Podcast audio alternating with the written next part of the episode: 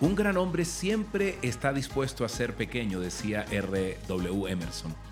Dios te bendiga con este aguacero de amor. Dios te bendiga, te bendiga. Feliz día, feliz amanecer.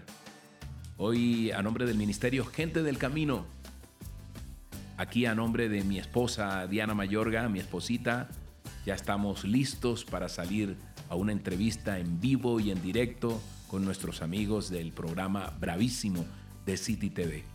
Así que ahí pronto nos veremos. Si puedes sintonizar a las 8 de la mañana, ahí estaremos. Y hoy aquí estamos también con un aguacero de amor. Un aguacero de amor. Un aguacero de algo que tal vez le estás pidiendo mucho a Dios. Sabiduría. Sabiduría, sabiduría, así es. Y la sabiduría que desciende del cielo es ante todo pura y además pacífica, bondadosa, dócil, llena de compasión y de buenos frutos, imparcial y sincera, decía, dice Santiago 3:17. Así es. Y también hay un, un verso que me encanta y que durante la pandemia se hizo muy popular, que está en Segunda de Crónicas 7:14, que habla de si se humillare mi pueblo sobre el cual mi nombre es invocado, y oraren y buscaren mi rostro y se convierten de sus malos caminos, entonces yo oiré desde los cielos y perdonaré sus pecados y sanaré su tierra. Así es. Bueno, hoy imagínate, hay una historia hermosa, bonita, que habla de la sabiduría, que habla de la sencillez. Y, y esta habla de una historia que en cierta ocasión tres jóvenes se perdieron en una montaña y estaban a punto de morir de hambre cuando de pronto se encontraron una fruta en, en un árbol. El problema era que solo había una fruta. Y esta fruta no, no se veía muy, muy grande, era más bien medianita. Y estos tenían un hambre impresionante. Entonces los tres estaban discutiendo, ¿qué hacemos? No, muérdela tú, no, déjame a mí, o, vamos a partirla, pero no alcanza, y si la rifamos, en fin, ahí estaban hablando.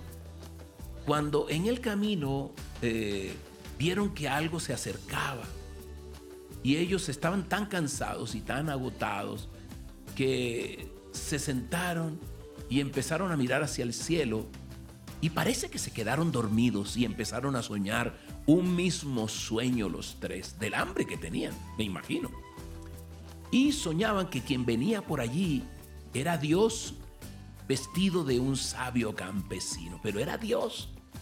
Y entonces les dijo, ¿en qué puedo ayudarles? ¿En qué puedo ayudarles? Y ellos empezaron a decirle, bueno, imagínense lo que me pasa. Y todo esto le hablaron a Dios. Y Dios quiso probar la sabiduría de cada uno y les habló.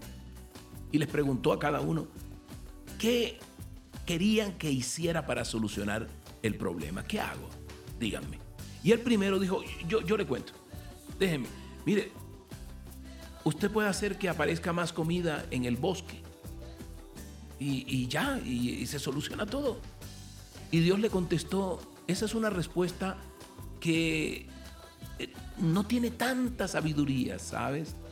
Pues no debías esperar que la solución a los problemas apareciera mágicamente. Entonces dijo el segundo, hizo que eh, haga que usted que esa, esta fruta crezca para que sea suficiente para todos.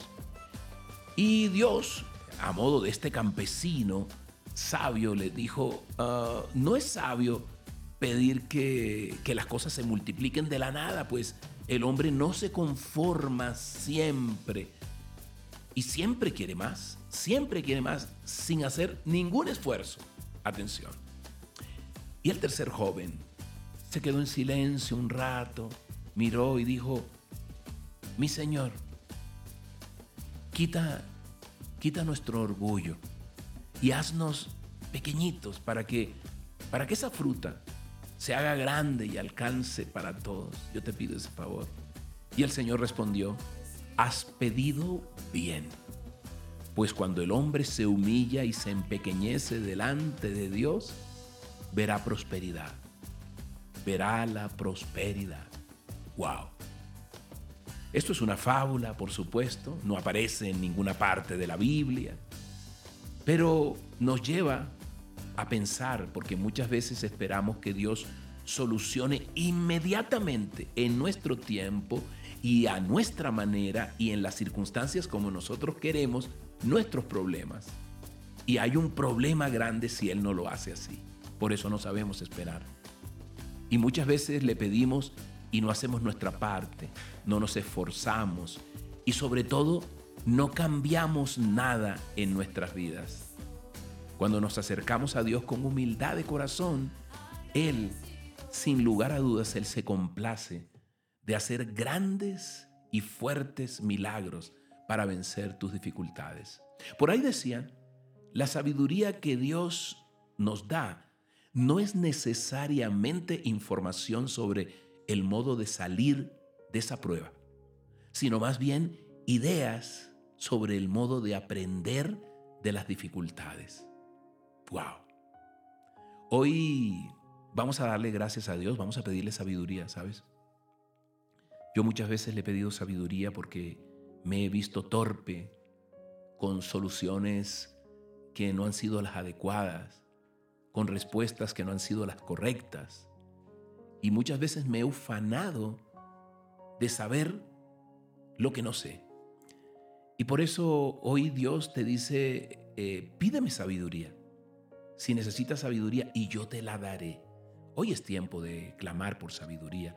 Tú que estás allí y necesitas emprender algo, una nueva relación, un negocio, cualquier cosa en la vida, hay que pedirle sabiduría. Y lo demás llega por añadidura. Padre Santo, te damos gracias. Hoy yo te invoco, Dios. Hoy yo te clamo, hoy yo te agradezco, Dios, que estés presente en mi vida, dile. Hoy, Padre, yo te doy gracias.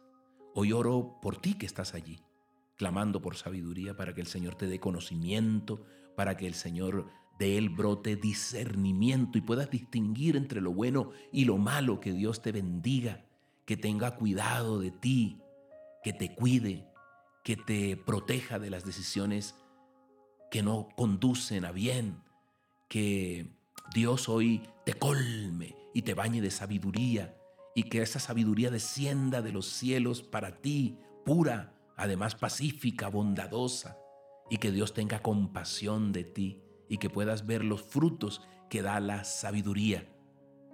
Hoy que Dios te bendiga grandemente y que te dé toda la sabiduría que vale más que incluso que el oro. Dios te bendiga enormemente, que tengas un día maravilloso y todo esto lo hemos pedido para ti en el nombre poderoso de Jesús. Dios te bendiga grandemente. Nos vemos.